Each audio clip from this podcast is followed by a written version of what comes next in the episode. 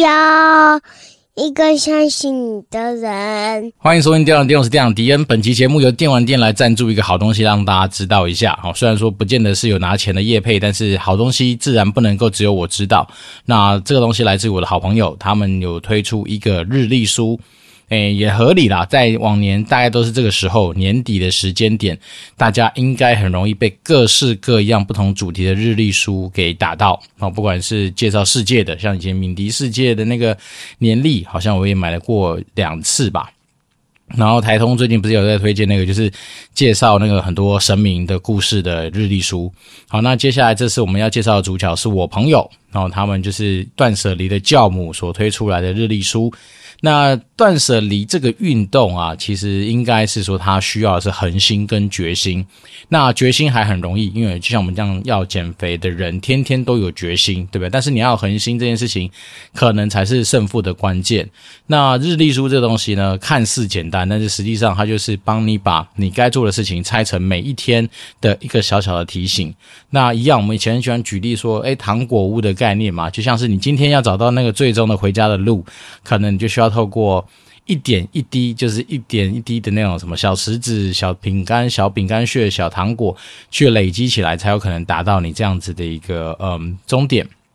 所以日历书，它某方面来说就像是一个工具一样，哦，那每天给你一个小小的一个简单的任务，让你能够去完成它。哦，那我记得我朋友他们好像是也首开蛮多的一些呃。操作吧，包括说你好像完成那个日历书的什么一些任务，好像那本书会退钱给你，还是干嘛？还还是说它有一些其他搭配的活动？简单来说，有点类似于说，你今天不是只是对于一本就是呃和怎么样日历来去做一个互动，而是说背后有可能很有很多强大的意涵。然后首先，当然毕竟是所谓的断舍离的教母所推出来的东西嘛，就是那个廖哥廖星云，好，跟我的朋友就是。哎，我朋友不知道他们有没有算是一个名人。总之呢，他们就一起合开了这样子的一个日历书的一个 project 嘛。那这个 project 可想而知，就是毕竟断舍离为主题，所以它一定是呃简约风，然后每天的东西简简单单，不会太复杂，不会太难。可能就一天一个小任务，例如说，哎，去整理一下你的书柜。或者说一天之内要把什么东西给丢掉，或者怎么样怎么样，总之它会有很多的任务清单让你去完成啊。也就是说，每天好像有一个除了说哦吃喝拉撒睡以外，你可能可以去进行的一件事情。那有时候说真的，就是习惯这种养成啊。老实说也没什么捷径哦，也不是说你今天在那边好像就是强迫自己去完成一些东西，他久了就变习惯，不是啊。反正就是无形之中去培养对于很多东西的思维，那这东西当然就可以推荐给大家。那为什么要特别推荐呢？一方面虽然说我没有拿业配的钱，但是我朋友有特别帮我们生出一组专属的那个优惠码，好，所以当大家在购买的时候，记得打上 D E A N 都要大写哦，一百。好，就可以再折一百块。哎，没想到我们这种小节目居然还有机会帮大家争取到这样的福利。那我自己也应该会准备一些福利，到时候送给听众啦。可能我自己会自掏腰包，哦，可能去买个一两本，然后呃自己看之外，那当然就是跟我们的听众共同享乐一下。就是说，如果说你有这样子的一个需要，哦，那你来跟我索取。啊，到时候如果我买的话，那我就会要就是免费送给大家，或者用抽签的吧，怎么样？反正就是找一个方式来跟大家就是呃登高一呼，哦，然后就是大家来响应这个就是断舍离的运动。只是说真的，日历书对我而言，嗯，我自己买过几套的心得是是啦，就是在整个呃执行的过程里面，有的时候真的就是因为你每天都要去处理某件事情，那一开始你一定会有点排斥，因为你觉得很烦啊，每天都要去。呃，像那时候敏迪买那个什么世界呃的那那世界系列的那一本日历书，那老实说，它那就是对我来讲就是看很多的知识，好、可以去知道这个全世界各个不同国家的呃一些故事背景。那像我朋友这一套的话，当然就会更进阶嘛，你要去做到一些执行面的事情，那其实也不错啦。好、因为说真的，嗯、回想起来，我以前大概在做游戏营运的时候，也有想过是那种什么每天 po 什么文章。这样子的一个算是小操作，那其实这还蛮难的。为什么？因为每天你就是很多时候你会有固定想要做的事情，那当这些事情都走走完之后，你就发现说你要再额外花这些心力来说，确实是有它的一定的困难跟挑战。但是我朋友他们现在是推出这样的日历书，其实也是有搭配很多很强大的诱因，甚至我们都知道嘛，其实有时候。道理就摆在前面，好，但是你如果没有去执行，没有去实践它，往往你可能就不见得会有所收获。那一天给自己一点点小小的任务去做，我觉得蛮不错的。好，就像我自己有时候，呃，当然处在过程里面，你又觉得阿杂嘛，你要做一些事情啊什么，但是事后回想起来，这都是值得的。我记得那时候我们是在做那个，诶，忘记是《艾尔之光》还是哪一个游戏，然后因为那时候。呃，一方面我们真的没有太多的行销资源，然后二来是原厂也蛮讨厌的，他不常不常放一些就是我们可以拿去做宣传或者拿去做活动操作的项目，但是我们那时候又必须要维持那个游戏里面的一些讨论的热度啊，或者跟玩家互动的这种情感面的连接，所以那时候我们就推出了一个活动，叫做每天我最 X 吧，那 X 就是可以说每天我最美，每天我最丑，每天我最糗啊，因为那个。艾尔之光那个游戏，好像它就是有办法在游戏里面，你可以用很多不同角度去拍照啊，或是说至少截一个图吧。那那时候就是呃，有时候让玩呃我们的那个玩家来投稿，那有时候就是我自己就是去游戏里面没事就是拍一些的没东西，然后就跟大家做一些分享。那这次只是说把这样的精神回顾起来，就是说如果我们方今天在走完这个三百六十五天，明年好像三百六十六天吧，所以里面买比较划算，因为多一天。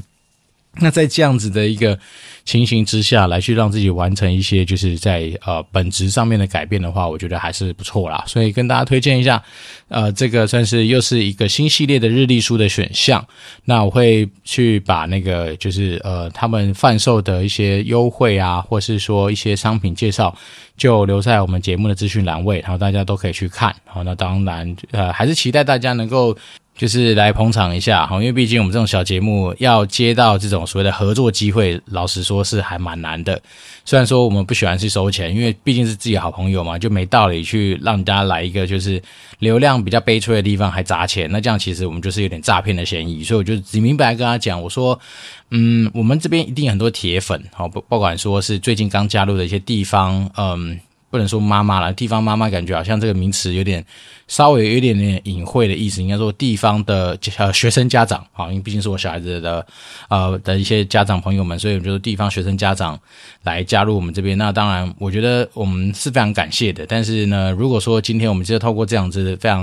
啊、呃、粘着度度，你要说很高吗？也许啊，因为有些真的是自己的好朋友，就是有点蛮符合，就是天使投资路上一开始会遇到的三种人嘛，就是。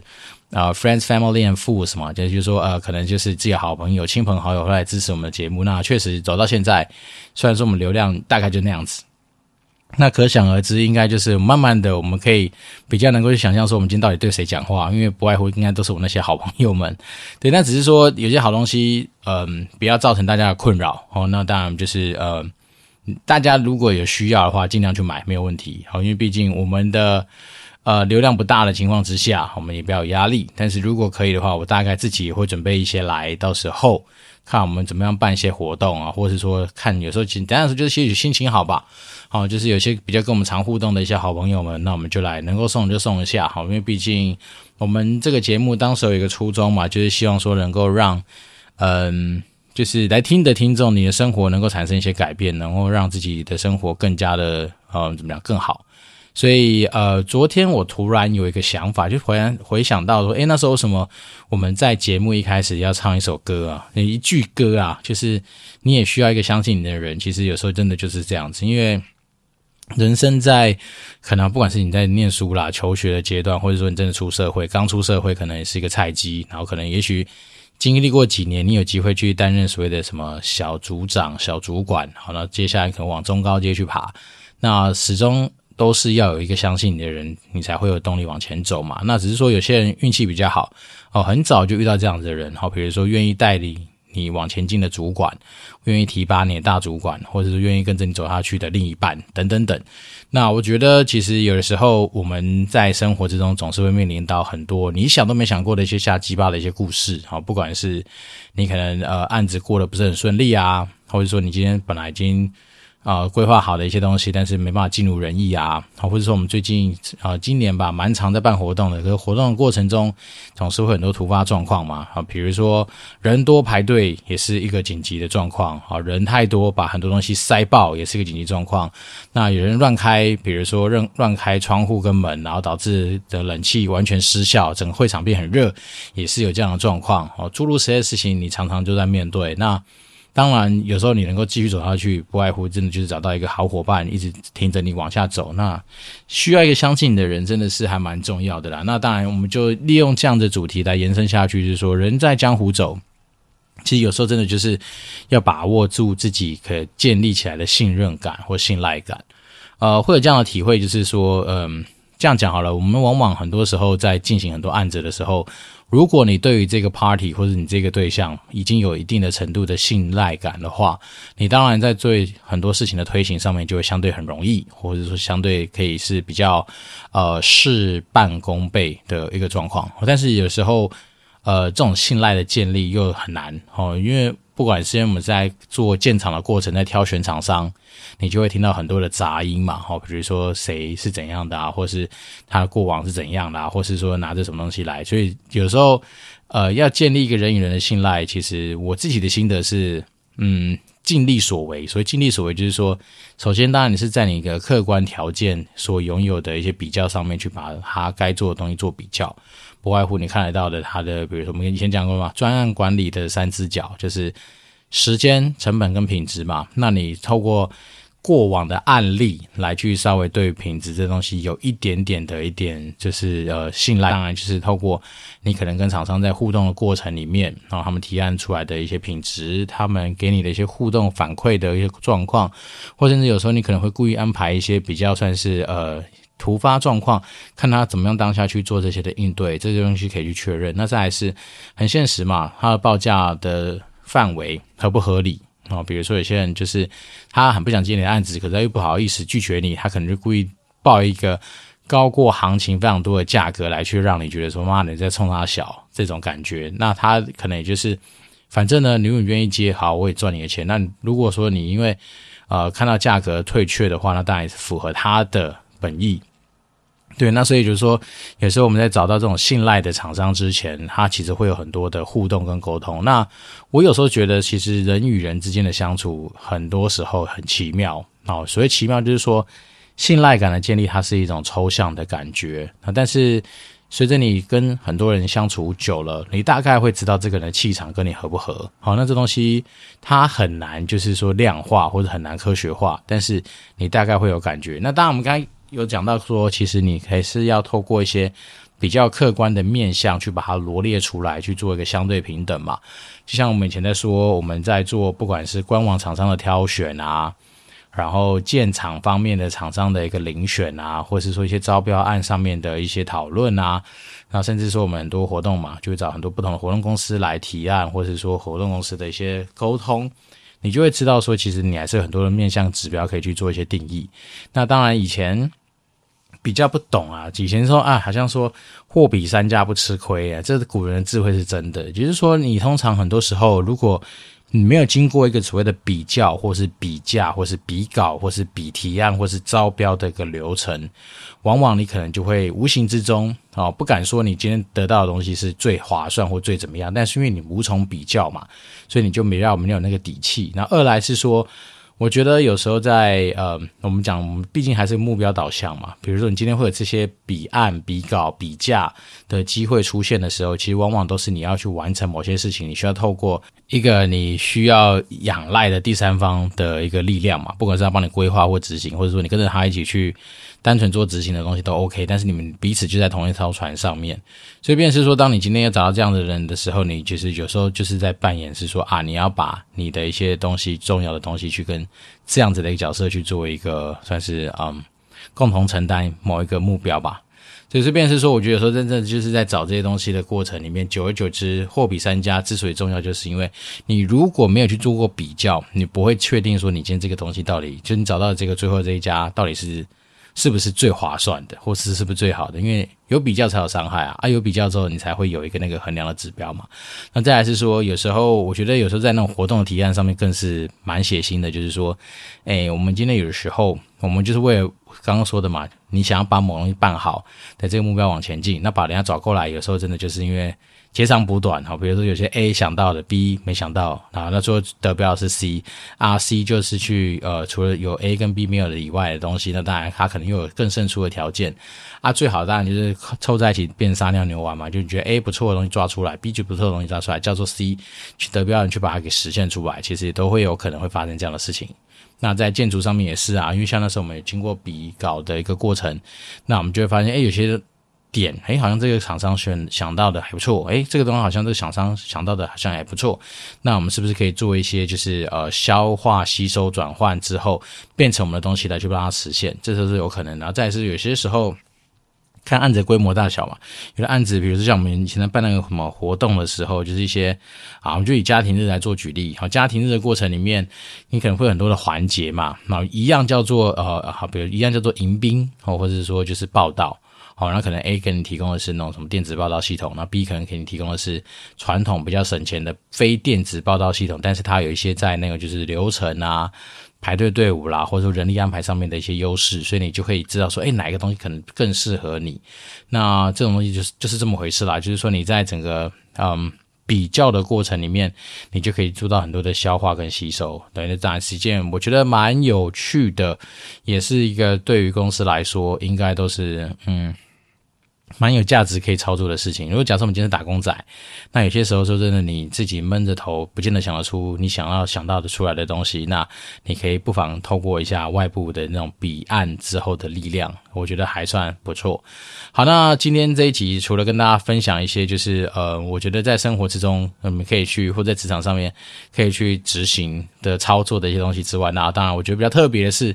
哎，今天我妈就传了一张那个照片给我，哦，她就是帮我把一些我在老家收到的一些信的内容拍照给我。那很意外的，我居然收到那个国民法官的通知书，好，好像就是在十二月的某一天，我要去做一个报报道吧。那好像就是报道完之后，他会去遴选，好，遴选有没有适合的人。那如果说有遴选到的话，好像接下来就会。当天好像会做一些受训吧，然后就开始参加陪审团吧之类的这样。那我觉得蛮特别的啦，就没想到说，诶，之前好像只有在自己的脸书上面看到自己的朋友有去，嗯，分享说他准备要去担任国民法官。那我没想到居然我就收到他的通知，所以代表说这个国家真的是玩真的。但是我猜我猜，我先说，我觉得以我们的长相跟我们的背景，还有嗯。不知道当天会怎么样，反正我觉得我被选上的几率应该很低啦。对，但是我觉得毕竟机会难得嘛，因为这种东西用可能第一个用钱买不到，然后第二个是说你下一次再遇到可能也不知道什么时候了，所以我应该会大胆的跟我们老板举手说，诶，我在十二月多那一天我要必须请个公假来去体验一下所谓的国民法官是到底在干嘛。那当然，我们公司的尾牙在十二月十五号。就要举行了嘛，所以对我来讲，十二月十五号那一天完成之后，我应该就会比较好一点点。对，因为我十二月份其实行程也是安排的蛮多的。好，十二月初要先去正大那个职涯担任那个职涯的营队嘛，就是呃职涯营队的的那个什么教练。然后十二月中是我们公司的尾牙，然后再就是要去新加坡玩他个几天。对，那。上一次去新加坡应该已经是我国是国中还是高中，反正也蛮久之前的。因为我记得有以前呃有一阵子，我爸妈真的还蛮常带我们去东南亚玩的，好像会去什么马马来西亚、兰卡威，然后槟城，反正就那一带啦。好像只要你只要去那个马来西亚那一带，应该都会经过新加坡。对哦。如果这样讲的话，那应该是之前在橘子某一年，我们有带那个我们原厂去那个名丹岛的 Clubmate 开那个 workshop 的时候，有入境新加坡，然后从那边再搭，看我忘记是搭船还是搭飞机，然后去那个名丹岛 Clubmate。对，那这样讲的话，那可能有算吧。对，只是那时候真的，因为毕竟是过境啊，好，也不能说过境，反正就是一个过渡的地方这样子。然后那时候我记得，嗯。我蛮讨厌新加坡的海关，我先说，因为那时候我帮那海关他妈哪哪根筋不对，然后就那边看着我的脸，然后去对他的那个什么 monitor 上面的一个就是那种类似什么通缉犯名单还是通缉犯的那个名册吧，干，然后在那看我，然后就说你不觉得你长得像他吗？你不觉得你长得像他吗？我心想说，诶，这个真的说实在的，要是我当时有手机可以录影的话，他妈告死你！我觉得这样是非常不尊重人的，就是你可以怀疑，可是你不需要用这种比较戏虐的角度，然后感觉我就是一个什么通缉犯还是干嘛？对，所以那时候我对新加坡的海关的印象不是非常好。然后再来是我们啊、一行去的那个团员里面，就是有我们底下的气话，那他也拿根筋不知道不知道哪里不对，带很多条烟。嗯，人家好像新加坡明明就规定一个人只能带一条，还是干嘛？或者你多带你要申报，好申报你就要缴税。那他也不知道哪根筋不对，他妈多带，然后那边藏东藏西，然后就被他抓出来，说我多带烟。那好啦，他就要被罚钱，还好罚钱可以解决，因为好像呃，假设你可能本来如果有报。哦，报出去也许就是缴个几百块，几一有有没有上千我忘记，但是他那时候一缴缴两三千块的税金吧，换换换算成台币啦，反正你就是觉得说就是很愚蠢啊，就是明明大家去 workshop，然后并不是真的完完全全让你去妈去度假干嘛，但他就带一堆那种就是超过人家规定数量的那样子违禁品，也不是违禁品，反正烟就是这样，只是就觉得很很烦，所以嘿回想起来，好像对新加坡那时候的印象一直。应该这样讲，我觉得新加坡的市容，就我小时候的印象是很像台北市。好，因为我们以前小时候出国嘛，毕竟出国以前对我们那个年代的人来说不是那么简单哦，不像现在从随随便便什么几千块机票买一买，然后甚至不用签证就可以直接飞出国。我记得那时候小时候出国对我们家来说是个大事啊，就是嗯，反正就是一个可能可以去那个什么村里之间 敲锣打鼓的大事。对，那当然以前就是嗯。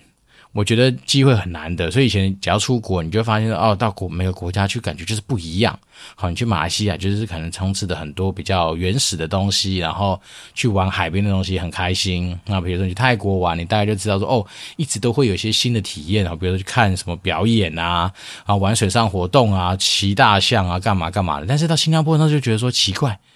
这趟市容怎么跟台湾太像？